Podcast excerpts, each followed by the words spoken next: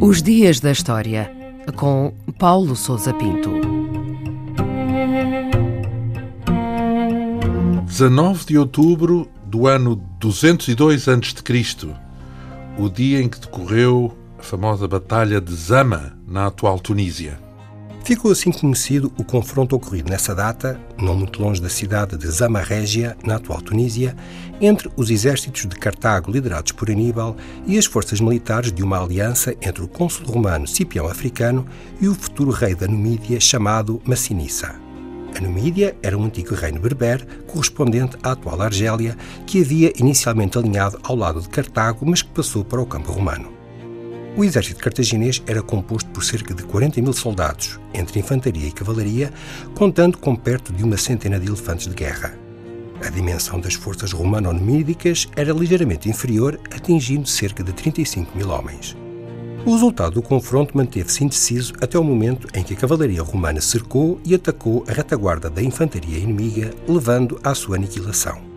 O exército de Aníbal foi destroçado com a morte e aprisionamento da quase totalidade dos seus efetivos. A Batalha de Zama foi o embate final do longo conflito entre Cartago e Roma, conhecido como Segunda Guerra Púnica. E o que foi essa Segunda Guerra Púnica?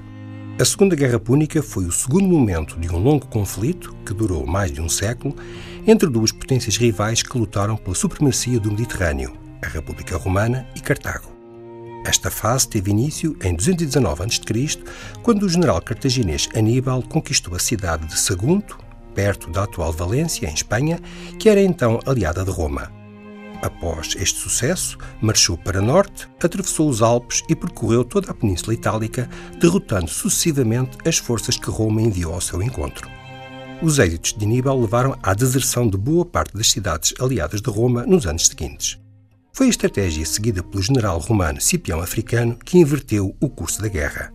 Primeiro tomou as cidades cartaginesas na Península Ibérica e posteriormente desembarcou no norte de África, derrotando os aliados de Cartago e forçando o Senado da cidade a ordenar o regresso imediato de Aníbal para socorrê-la.